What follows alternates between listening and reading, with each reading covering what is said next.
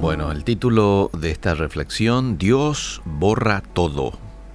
Algunos de nosotros si tuviéramos la potestad de regresar el tiempo y no cometer algunos errores que cometimos, lo haríamos, ¿verdad? Yo soy uno de ellos. Pero la realidad es que no manejamos los tiempos. La realidad es que las cosas que hicimos están hechas. Y por más que quisiéramos que no fueran así, son así. Está hecho. Ahora, frente a esto tengo dos opciones. La primera, vivir recordando mi pasado, vivir lamentándome por lo malo que he hecho, por esa decisión errónea que tomé. O la segunda, ver hacia adelante, aceptar el perdón de Dios y utilizar ese error como una herramienta para, en primer lugar, no volver a cometer, en segundo lugar, para ayudar a personas que probablemente cometieron lo mismo que yo. ¿Mm? Esas son las dos opciones que tenemos frente a pecados, errores que hemos cometido en el pasado. Hoy, lastimosamente, mucha gente ha optado por esa primera opción y pasan la mitad de sus vidas viendo hacia atrás, recordando y lamentando sus errores y sintiéndose mal por lo que hicieron. A ver, no está mal que nos sintamos mal, valga la redundancia de mal, por lo malo que hemos hecho. Eso no está mal. Yo puedo sentirme mal por las decisiones precipitadas que tomé o por cualquier cosa que como resultado trajo vergüenza o desorden a mi vida. Lo malo está en no ir hasta el Dios que perdona o en no reconocer que Dios te ha perdonado y que en la libreta de Dios ya no existe eso que hace un tiempo hiciste. Está en la libreta de tu mente, pero en la libreta de Dios ya no ya te perdonó. Y Él ya te dice, a ver, adelante, vamos. Vamos que tengo mucho para vos. Mira todo el propósito que tengo para tu vida y vos estás estancado aquí. ¿Te das cuenta? Así funciona la cosa. Parece ser como que hay algo que está amarrado a mi vida con el pasado y no puedo avanzar. Hay una piola que me ataja. ¿Cómo nos cuesta entender esto? Eh? Nos cuesta reconocer muchas veces que Dios ya nos perdonó. Nos cuesta reconocer que Él ya se olvidó de nuestros pecados del pasado y que ahora somos nuevos en Él. No sé por qué nos cuesta tanto, probablemente porque el ser humano no es de perdonar como Dios perdona. No, nosotros guardamos rencor muchas veces o tendemos a eso.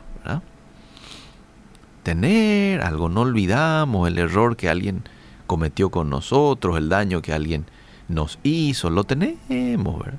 Entonces probablemente en nuestra relación con Dios lo que hacemos es proyectar y pensamos que de la misma manera como yo soy, guardar rencor muchas veces, así va a ser Dios. Pero eso no es así. Y te lo voy a decir, te lo voy a mostrar con la Biblia de que eso no es así. Hay varios textos, pero uno de ellos quiero mencionar, dos en realidad.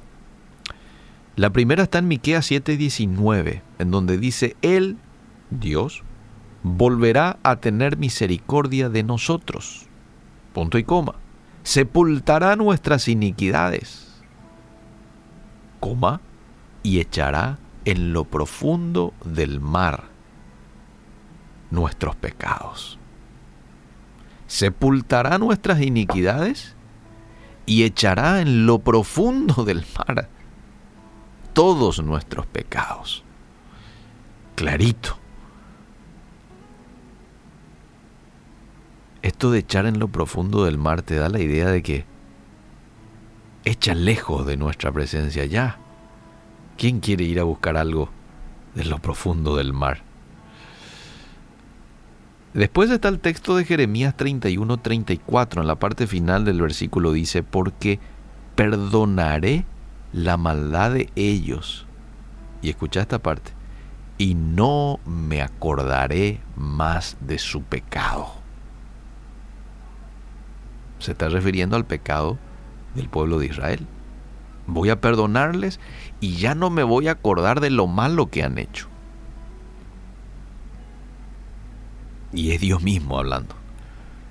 En la traducción al lenguaje actual, específicamente en Hebreos 10:17 dice, y nunca más me acordaré de sus pecados y maldades.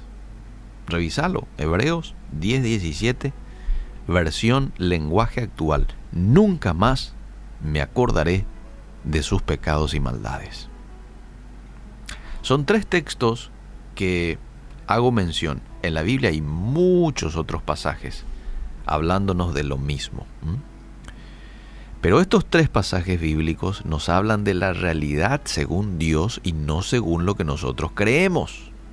Para nosotros es difícil creer que Dios se olvida de mi error, de mi pecado, de mi adulterio, de mi esto, de mi aquello.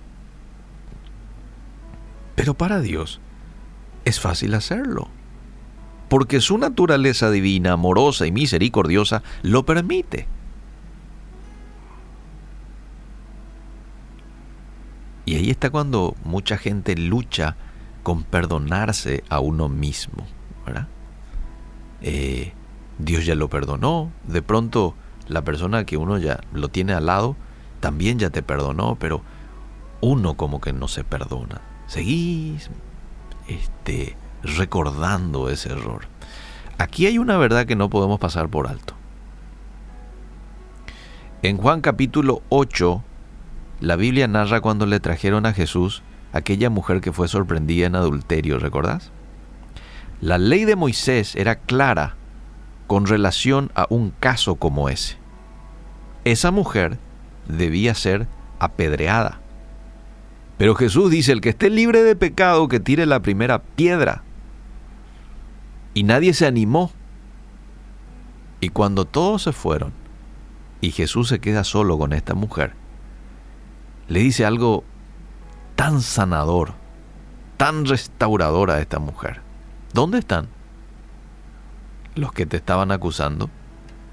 Y ya nadie estaba. Bueno, ninguno te condena, tampoco yo te condeno. Vete y no peques más. Vete y no peques más. Esto es muy importante. Y menciono esto porque muchas veces podemos pensar, bueno, ya me perdonó, ya se olvidó que me perdonó, entonces puedo volver a pecar. En este pasaje vemos la actitud de Jesús frente a nuestro pecado, frente a nuestra falla. En primer lugar, que lo quitemos a la luz, que lo confesemos a Dios, al prójimo. En segundo lugar, que nos apartemos de ese pecado, que dejemos de pecar. Y si seguimos estos dos pasos, el de la confesión y el de apartarnos del pecado, viene el tercer paso, disfrutar del perdón y la restauración de Dios. El primer paso, la confesión. Confesarle tu pecado, tu error, aquello malo que has hecho. Confesarle a Dios. Confesarle a alguien más, porque dice la Biblia que también confesemos nuestros pecados unos a otros, ¿no? Nuestras faltas, oremos unos por otros para que seamos sanados, Y para cortar el argumento a nuestro acusador, el enemigo, de estar molestándonos en la mente por algo que hemos hecho. La confesión. Lo segundo, apartarnos de ese pecado. No pecar más. Y lo tercero es disfrutar del perdón y la restauración de Dios. Gracias Dios porque tú nos perdonas y nos perdonas en serio. Ayúdanos a entender de que hemos sido perdonados y restaurados por ti. Y que nosotros podamos conseguir también perdonarnos a nosotros mismos y avanzar a todo lo bueno que tú tienes para cada uno de nosotros.